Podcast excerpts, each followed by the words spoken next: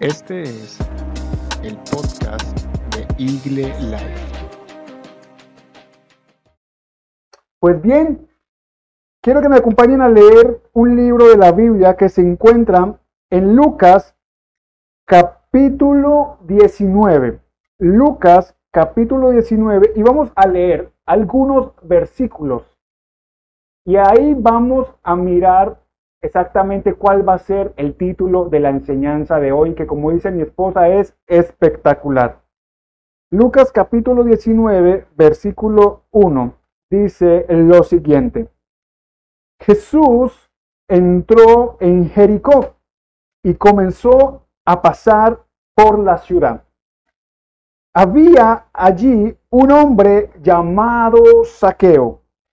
Él era jefe de los cobradores de impuestos de la región y se había hecho muy rico. Saqueo trató de mirar a Jesús, pero era de poca estatura. ¿Cuántos de ustedes que miren uno con pena dicen amén? Eran de poca estatura. Y no podía ver por encima de la multitud. Así que se adelantó corriendo y se subió a una higuera sicómoro que estaba junto al camino, porque Jesús iba a pasar por allí. Cuando Jesús pasó, miró a Saqueo y lo llamó por su nombre. Saqueo, Saqueo, le dijo, baja enseguida, debo hospedarme hoy en tu casa. Saqueo bajó rápidamente y lleno de entusiasmo y alegría, llevó a Jesús a su casa. Pero la gente estaba disgustada. Fue a hospedarse en la casa de un pecador de mala fama, murmuraban. Imagínense en eso. Mientras tanto, Saqueo se puso de pie delante del Señor y dijo, Señor, daré la mitad de mi riqueza a los pobres, y si estafé a alguien con sus impuestos, le devolveré cuatro veces más.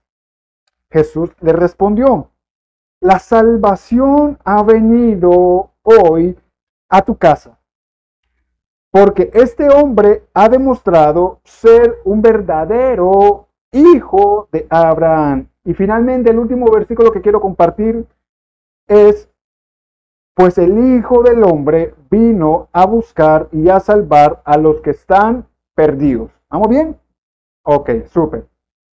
Un saludo a Giselle y hoy le tocó a Laura, que por aquí están, que no puede salir porque es la experta máster detrás de cámaras.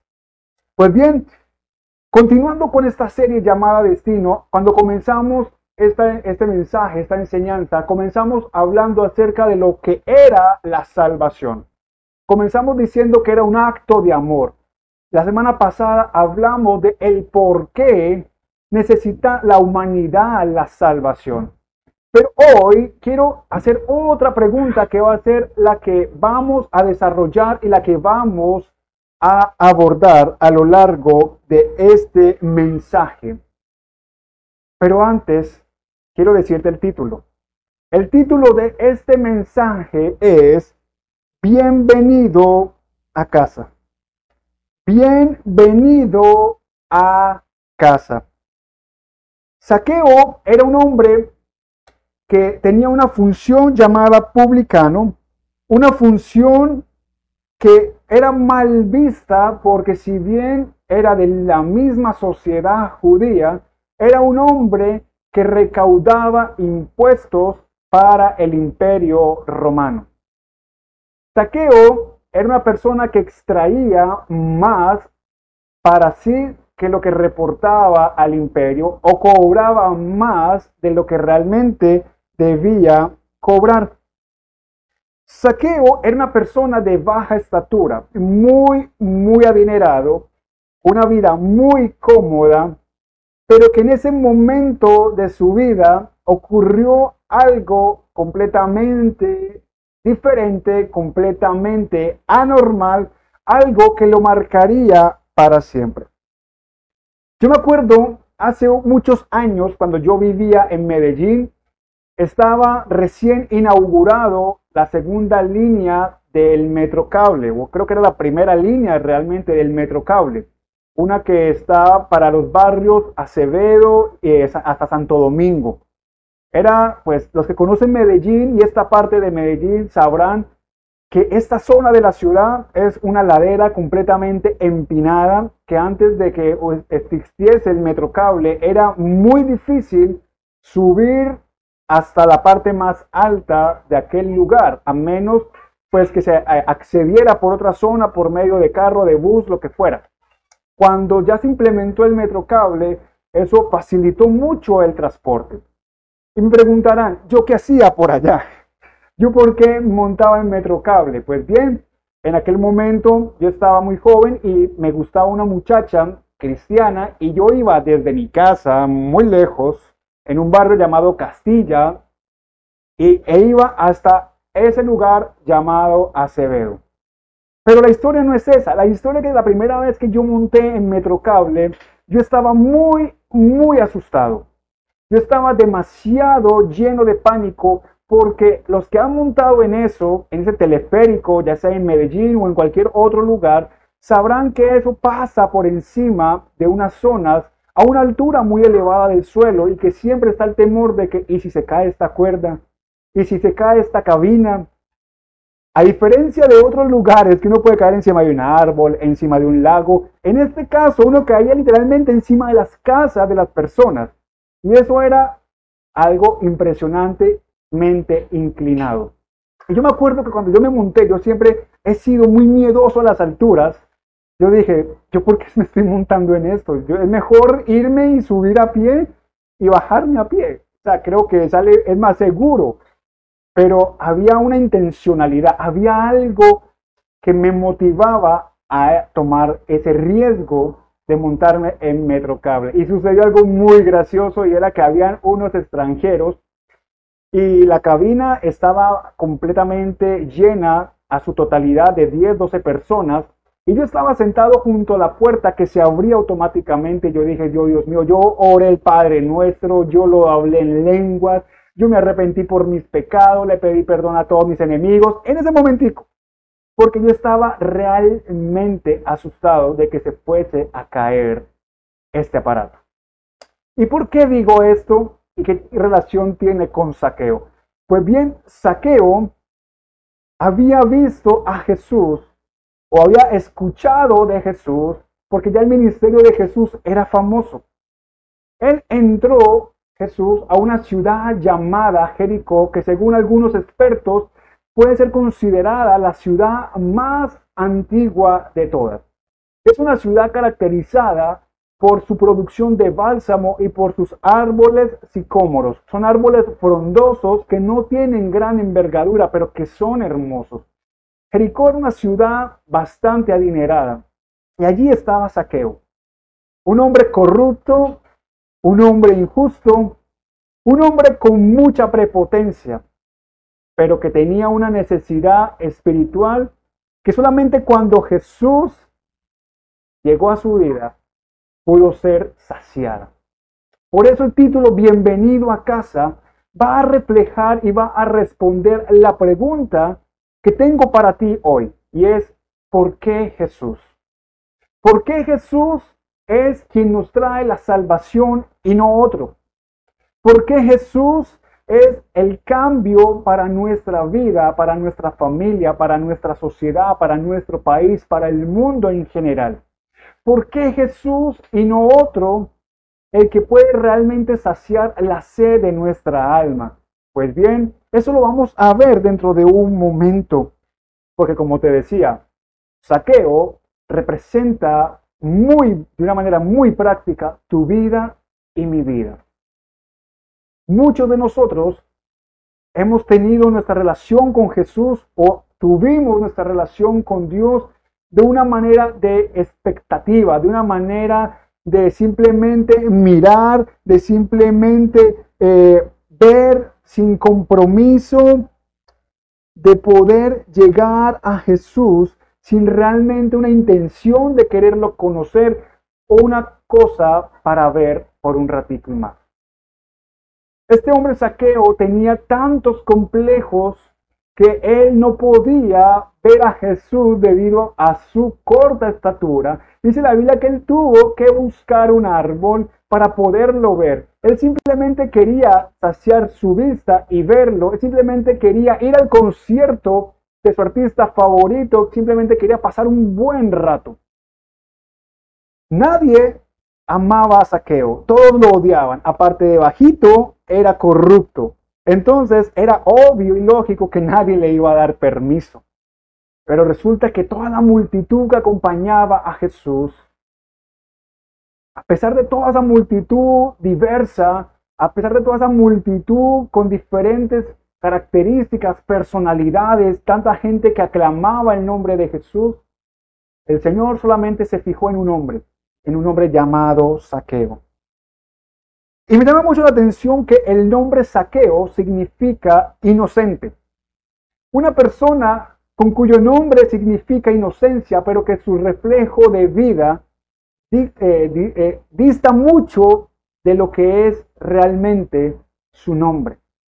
Gente corrupta, gente que porque creen que se visten de una manera ya tienen asegurada salvación o que simplemente son más santos que otros o porque su vocabulario público es muy piadoso, entonces ya los demás tienen que verlos como los super espirituales y déjame decirte, lo externo nunca va a reemplazar lo interno.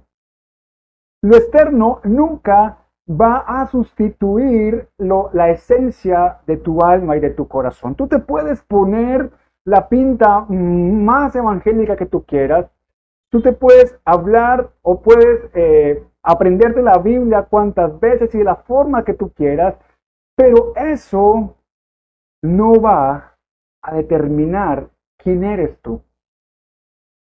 Quien determina quiénes somos nosotros es si en mi corazón está o no Jesús. Y Saqueo entendió eso. Saqueo entendió eso porque, como les decía, muchas personas busca mediante el dinero y la opulencia tapar o callar sus complejos. Buscar a través de las amistades o a través de los vicios, buscan como tal callar esos miedos, buscan callar esas eh, debilidades que constantemente le gritan que es poco valioso. Saqueo entendió que ni la riqueza, que ni la opulencia, que ni siquiera su dinero iban a darle la felicidad que él necesitaba. Es por eso que yo quiero compartirte hoy tres principios importantes que nos enseñan por qué Jesús es quien nos da la salvación y nos da la bienvenida a casa. Saqueo le dio la bienvenida a Jesús Jesús le dice, saqueo, un hombre cuya identidad era odiada por la mayoría, Jesús lo llamaba por su nombre.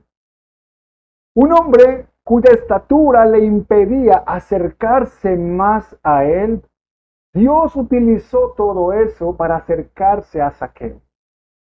Aun cuando la gente proclamaba, gritaba y hacía arengas externas a Jesús, el Señor se enfocó en un solo hombre, un pequeño hombre llamado Saqueo. Saqueo, me imagino la cara de él estaba sorprendido.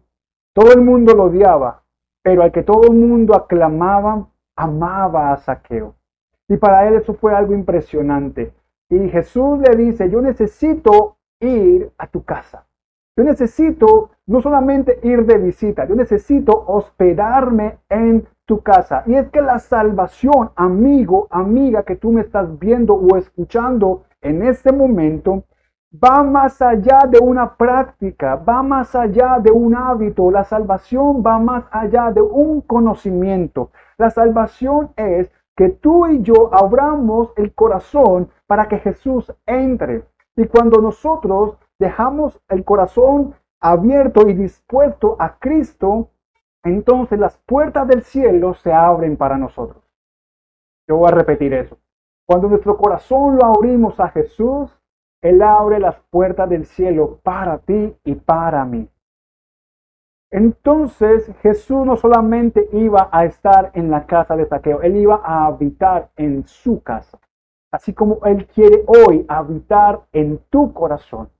Así como Él quiere, a pesar de tus debilidades, a pesar de que tú te hayas etiquetado por causa de tus errores, Él quiere habitar en tu vida. Y es por eso que quiero mencionarte tres principios, como te decía. Y el primero, el número uno, es porque yo soy mi peor enemigo. Yo soy mi peor enemigo. ¿Cómo así me dirás, Dani? ¿Cómo así que yo soy mi peor enemigo? Vamos con calma. Acompáñame a leer, o si no, ahí está, eh, va a estar en la pantalla, el libro de Filipenses capítulo 3, versículo 6. Filipenses capítulo 3, versículo 6. Permítame, yo lo busco por acá también. Filipenses 3, 6 y vamos a leer hasta el versículo 9. Dice, era tan fanático que perseguía con crueldad a la iglesia. Quien está mencionando estas palabras es el apóstol Pablo, quien escribió esta carta a la iglesia en una ciudad llamada Filipo. Y él está diciendo o relatando una parte de su vida, de su biografía, antes de la conversión o antes de haber tenido esa experiencia con Jesús. Era tan fanático que perseguía a la iglesia con crueldad y en cuanto a la justicia, obedecía al pie de la letra. Antes creía que esas cosas eran valiosas, es decir, perseguir a la iglesia, ser cruel, ser, mejor dicho, legalista y demás, pero ahora considero que no tienen ningún valor debido a lo que Cristo ha hecho. Así es, todo lo demás no vale nada cuando se le compara con el infinito valor de conocer a Cristo Jesús, mi Señor. Por amor a Él, he desechado todo lo demás y lo considero basura a fin de ganar a Cristo. Y versículo 9, y llegar a ser uno con Él. Ya no me apoyo en mi propia justicia por medio de obedecer la ley, más bien llego a ser justo por medio de la fe en Cristo. Pues la forma en que Dios nos hace justos delante de Él se basa en la fe. Pablo está diciendo, yo era alguien muy religioso.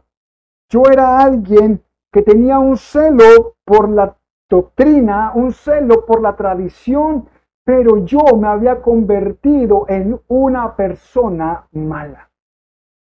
Y es cuando tú y yo dejamos que nuestro propio corazón nos guíe, y dice otra parte en la Biblia que engañoso es el corazón, cuando tú y yo dejamos que nuestra mente nos domine y no permitimos que el Espíritu Santo guíe nuestra vida, entonces tú y yo vamos a hacerle daño a otras personas y a nosotros mismos vamos a creernos una mentira de la cual va a haber muchas víctimas. Es por eso que tú y yo necesitamos a Jesús. Necesitamos abrirle la puerta y decirle, bienvenido a mi hogar, bienvenido a mi vida, bienvenido a mi familia, bienvenido a mi trabajo, bienvenido a mi universidad, bienvenido a mi vecindario, bienvenido a mi mente, bienvenido a mi corazón. Porque si no le abrimos las puertas a Jesús, Créeme, el pecado no va a tocar la puerta, el pecado va a tumbar la puerta de tu corazón y va a entrar y va a usurpar y se va a apropiar de tu corazón y cuando tú no te des cuenta, va a tomar el pleno control de tu vida y vas a terminar haciendo cosas que odiaste o cosas que perjudican a las demás personas. Pero también podemos entender que aunque el pecado me lleva a actuar de manera impulsiva, nosotros necesitamos evitar que el pecado nos gobierne. Vemos hoy en día que hay países en guerra, vemos hoy en día que cualquier fluctuación, cualquier trino, cualquier cosa que suceda trae perjuicios. Hace unos días en la Eurocopa, al les gusta el fútbol, a mí me encanta, sucedió algo que marcó una tendencia a nivel mundial y que trajo unas pérdidas millonarias para una empresa. Un jugador llamado Cristiano Ronaldo, tal vez lo conocen, es poco conocido, nada más tiene 3 millones de seguidores en Instagram. Y esta persona hizo algo que para muchos fue eh, heroico, para otros representó una gran pérdida económica. Quitó dos botellas de Coca-Cola y las hizo a un lado, las quitó de la pantalla y puso una botella de agua y dijo, tomen agua. Este solo acto hecho por este hombre representó para Coca-Cola una pérdida de más de 4 mil millones de dólares. Tal vez tú y yo no nos imaginamos ese monto en nuestra cabeza.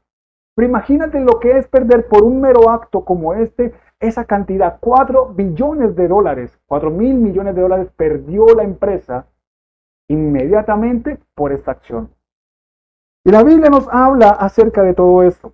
No es la Coca-Cola, claro está. Pero sí nos menciona acerca de situaciones que por culpa del pecado que gobierna el mundo, el mundo entero vive en problemas, sufre calamidades, sufre deterioro.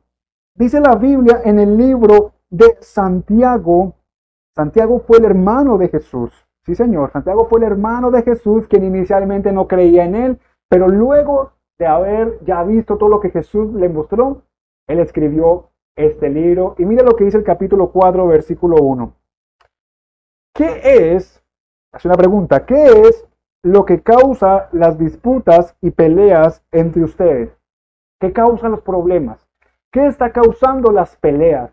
¿Qué está causando que el mundo colapse? ¿Qué está causando que haya guerras, que por cualquier motivo hayan amenazas de bombardeos, que haya tanto, tantas personas que deban inmigrar o emigrar de su país a otro país, arriesgando sus propias vidas, arriesgando la vida de sus hijos? Incluso algunos dejan a sus hijos solos, especialmente en la frontera entre México y Estados Unidos, niños son abandonados para que allá, del otro lado de la frontera, puedan ellos ser adoptados o refugiados. ¿Cuántos niños no han muerto intentando cruzar una frontera terrestre o marítima? ¿Cuántos inmigrantes no han muerto cruzando de África a Europa? Todos buscando una mejor situación. ¿Cuántos venezolanos no han tenido que cruzar miles y miles de kilómetros con sus familias y sus enseres en sus manos y hombros hasta llegar a Colombia e incluso a pie llegan hasta Chile, Ecuador, Perú, eh, Brasil, todos buscando una mejor situación.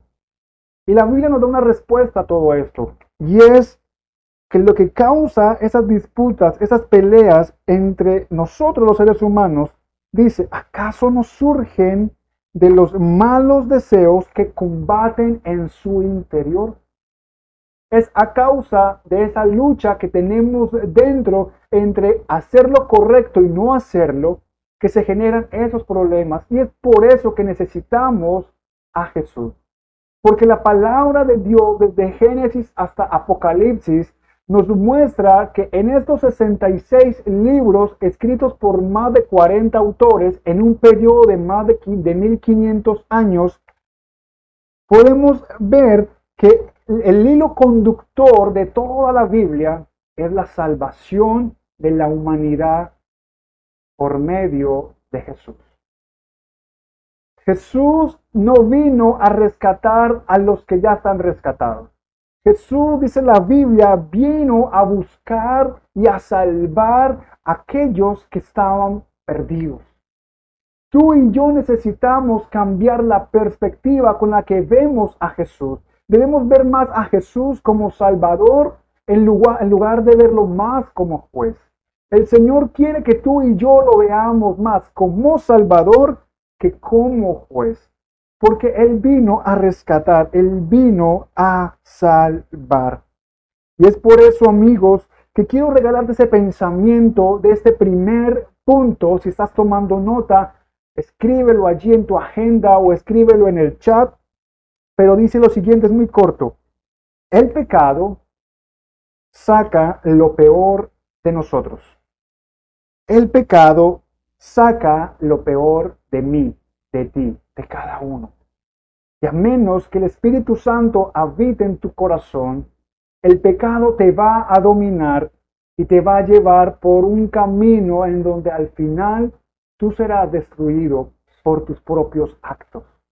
Tú te autodestruirás a menos que permitas que Jesús entre en tu corazón y le dé sentido a tu vida. Como número dos, quiero compartir con ustedes el segundo principio y es Dios te conoce perfectamente. Dios te conoce perfectamente. Dice la Biblia en el eh, versículo, en el libro que leímos al comienzo de Lucas capítulo 19, en el versículo 5 al 7, lo siguiente.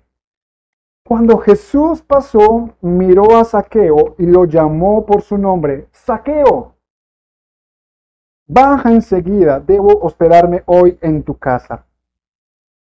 Saqueo no conocía a Jesús, pero Jesús sí conocía a Saqueo. Jesús entró a la ciudad Jericó, pero no fue únicamente por algunos. No fue por aquellos que lo fueran a recibir mejor. Jesús no fue a Jericó únicamente para aquellos que lo trataran bien. Él fue a dar la oportunidad a todos. Y aun cuando muchos que lo arengaban y le proclamaban realmente eran expresiones hipócritas y muy superficiales. Por eso Jesús no se dejó intimidar por la multitud, ni tampoco se llenó de orgullo por la gente que le gritaba tantas cosas bonitas. Él se enfocó en un hombre pequeño de estatura, pero grande en corazón, que a pesar de sus errores, él necesitaba la salvación que solamente Jesús podía darle. Y es amigo, amiga que me ves, joven que me estás viendo en esta oportunidad, quiero decirte que el Señor te conoce de tal manera, aún más de lo que te conoces tú mismo. Él me conoce más de lo que yo mismo me puedo conocer. Y es impresionante lo que dice el Salmo 139. Salmo 139, versículo 1 en adelante dice, para el director del coro, Salmo de David, oh Señor, has examinado mi corazón y sabes todo acerca de mí. El Señor conoce todo acerca de ti, tus gustos, tus miedos, tus debilidades, tus fortalezas. Sabes cuándo me siento y cuándo me levanto. Conoces mis pensamientos aun cuando me encuentro lejos. Me ves cuando viajo y cuando descanso en casa. Sabes todo lo que hago. Si usted está viendo un poco morenito, así como con piel canela, es porque ayer yo estaba con mi familia en playa y cuando yo voy manejando en dirección a la playa, yo me asusto un poco porque hay gente imprudente que el límite de velocidad dice 80 y la gente va a 120, 130. Muchos no se dan cuenta que en los carros van niños, yo con mi hijo, con mi esposa, y muchos no se dan cuenta de que pueden producir accidentes. Yo siempre que salgo con mi familia en el carro o a pie o en el medio que sea, le digo, Señor, guárdanos. Señor, llévanos con bien porque no sabemos qué nos va a, o qué nos vamos a encontrar en el camino. Y ponemos en manos del Señor todo lo que hacemos, nuestra salida y nuestra entrada. Pero Él te ve cuando tú viajas y cuando descansas en tu casa. Y dice acá impresionante, ¿sabes lo que voy a decir? Imagínate, ¿sabes lo que voy a decir aún antes de que yo lo diga? ¡Wow! Eso es impresionante, aún antes de que tú vayas a irte de, este, de esta transmisión, ya Él sabe que lo vas a hacer. Antes de que tú digas mu, ya Él sabe lo que tú ibas a decir. Antes de que tú hubieses cometido tantas locuras, tantas malas decisiones, Él ya lo sabía. Ya sabía lo que tú ibas a hacer. Él ya sabía la posición en la que ibas a estar el día de hoy. Y aún así, Él decidió amarte. Aún así, Él decidió y cada día te provee la vida, cada día te da la salud, cada día te da lo que necesitas para vivir, para tu familia, cada respiración que haces, hoy más que nunca es un regalo para todos aquellos que podemos respirar por nuestros propios medios y estar en nuestra casa. El Señor sabe lo que vas a decir. El Señor te conoce perfectamente, aún más de lo que tú te conoces. Pero además hay una promesa espectacular para ti que quiero regalarte hoy. Una promesa espectacular que se encuentra en el libro de Mateo capítulo 6, versículo 30.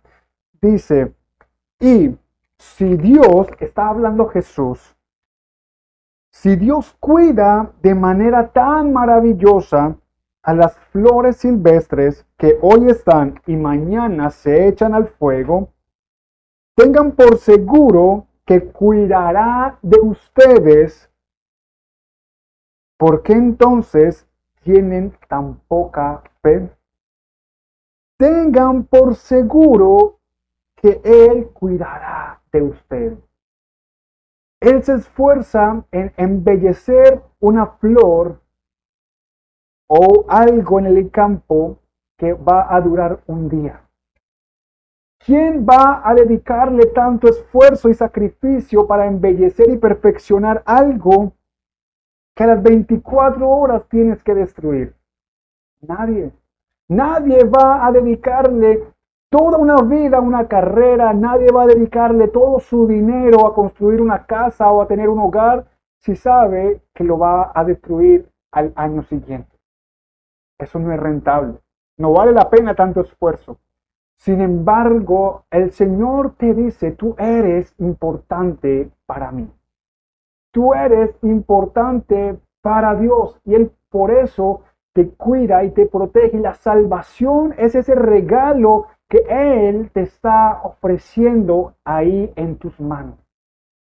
Jesús tenía que morir por ti y por mí, por la humanidad, porque él, aun siendo Dios, no le importó ser Dios y se hizo un ser humano para sufrir en carne propia el dolor que el pecado produce en la humanidad y poder con su muerte romper la cadena que nos impedía ser libre del pecado.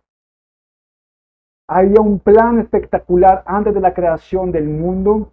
La Trinidad siempre ha tenido ese plan. Dios el Padre planificó todo.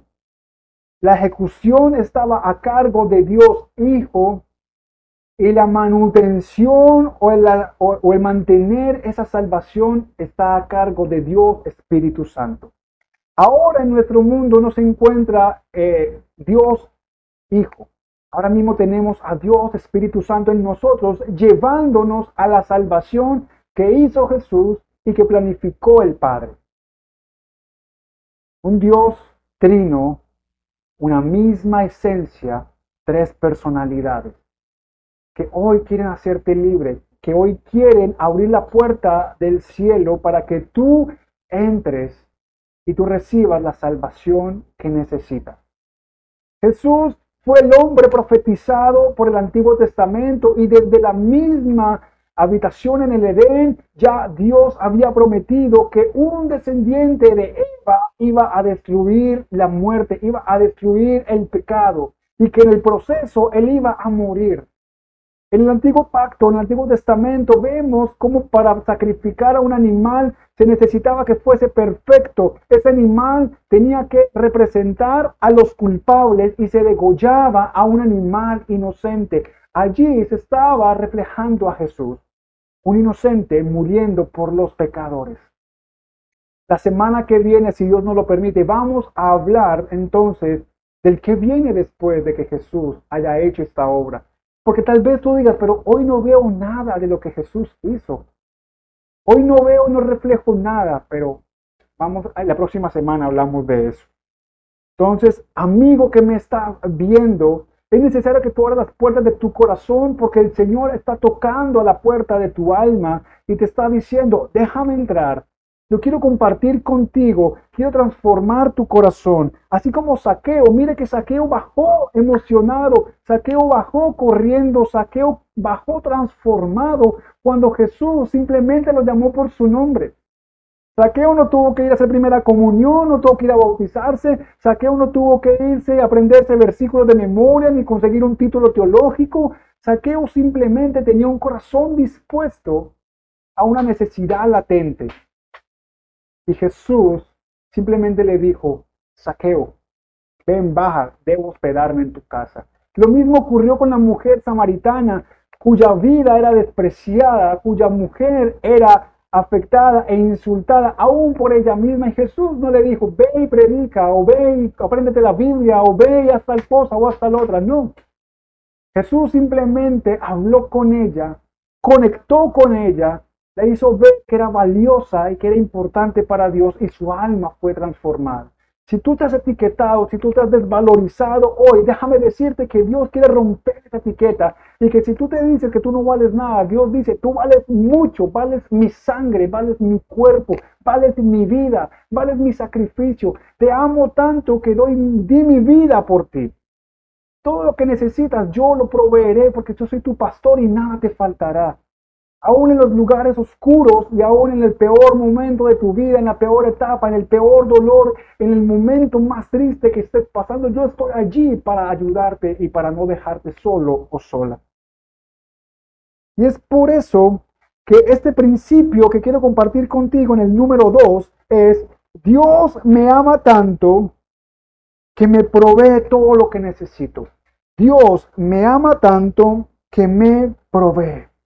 Dios me ama tanto, ahí dice, Dios me ama tanto que cuida de mí. Así es. Dios te ama tanto que cuida de ti. Le voy a hablar con un acento más paisa. Dios te ama tanto que cuida de vos. Que cuida de vos. Ave María, pues. Dios te ama tanto que cuida de ti.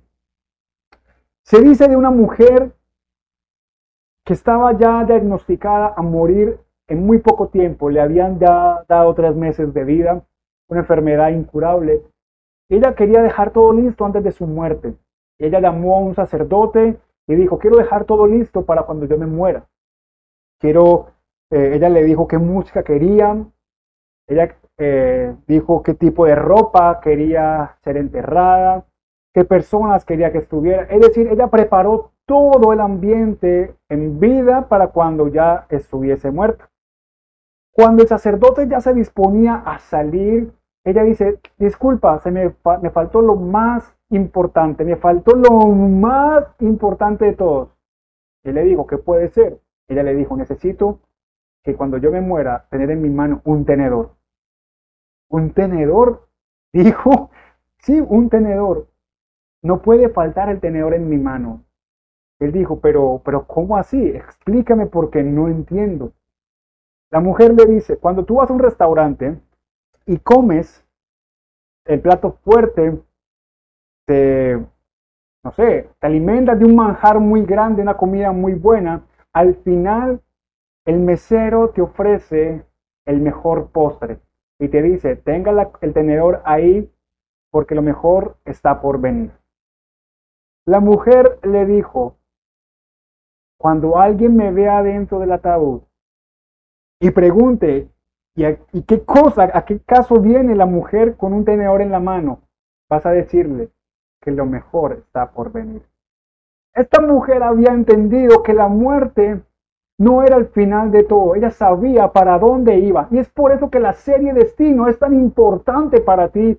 ¿Por qué? Porque lo mejor siempre está por venir.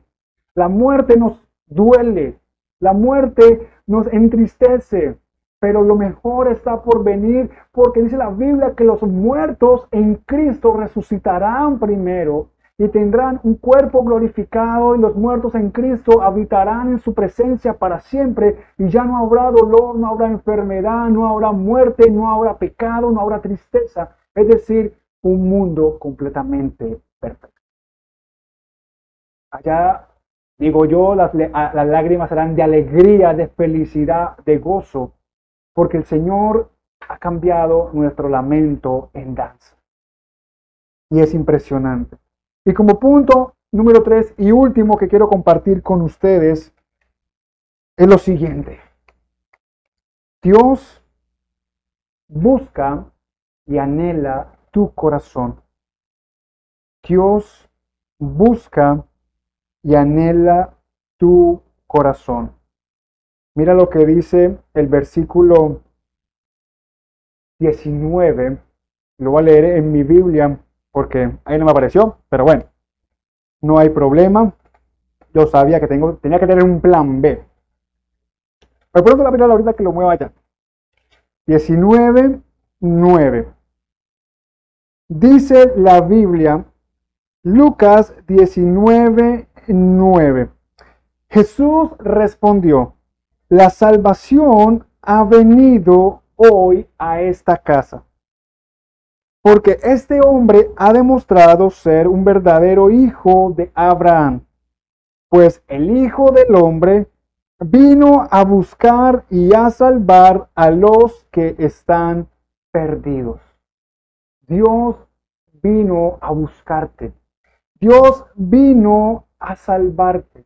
Él no solamente vino a morir en una cruz y ya Él vino y te está buscando en este momento para rescatarte. No importa la situación que tú hayas hecho, no importa cuál problema, cuál error hayas cometido o no en tu vida, el Señor te transforma. El Señor está dispuesto para transformar tu corazón.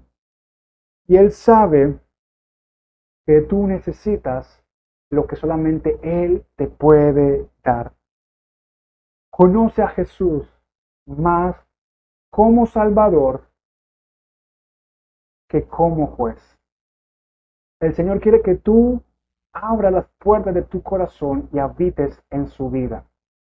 Que puedas descansar en su presencia y que puedas entender que solo Él fue el que murió en una cruz siendo inocente y entregó su vida por ti. Hay un himno escrito hace pues, muchos años, estamos hablando del año 1740 y algo, que es conocido como Sublime Gracia. En inglés es The Amazing Grace. Fue escrito por un hombre llamado John Newton, un hombre que para nada era el estereotipo de un hombre piadoso. Todo lo contrario. Este hombre comercializaba personas, comercializaba esclavos. Y él mismo durante un viaje en barco en donde se levantó una tormenta impresionante, que vio que su vida estaba en un riesgo inminente de morir, clamó a Dios pidiendo misericordia y la tormenta cesó. Y él entendió que Dios había tenido gracia con él y no permitió que ese peligro inminente para todos se llevase o, se, o fuese una realidad. Este hombre escribió que a partir de ese día su vida fue transformada. Porque cuando estuvo en la boca del león, cuando estuvo en la boca allá, ahí, en la muerte, palpando su muerte, Dios tuvo gracia con él y lo rescató. Tal vez tú no estás hoy en un barco, no estás en un peligro, tal vez física inminente, pero todos aquellos que no tienen a Jesús en su corazón están en un riesgo inminente. Tú no sabes qué día vas a morir. Y no, y no con esto quiero meterte miedo. Vale Dios que no, sabe Dios, sabe Dios que no. Pero tú no sabes en qué momento la muerte te visita o visita a alguien cercano a ti. En esta pandemia nos hemos dado cuenta de cuántas personas cada vez más cerca a nuestra vida están falleciendo. Ayer yo estaba en mi barbería eh, y mi amigo me comentó, Dani, ¿no sabías? Y yo le dije, ¿qué amigo? No sé qué. Dijo, mi esposa. Y yo le dije, ¿qué pasó con tu esposa? Falleció.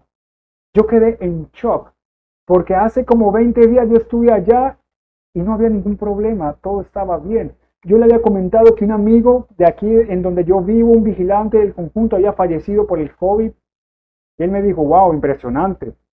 Ayer él tuvo que contarme, o él me, me quiso contar mejor, que vivió en carne propia este flagelo tan doloroso como es perder a un familiar, y en este caso a su esposa.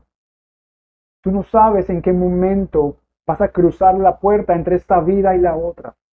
Y por eso el destino que tú escojas lo construyes en esta vida, no en la otra. El destino que tú vas a, tener en el futuro no va a construirse después de muertos. se construye ahora que tú y yo estamos vivos. Y es por eso que Jesús quiere que tu destino sea un destino de vida, no un destino de muerte.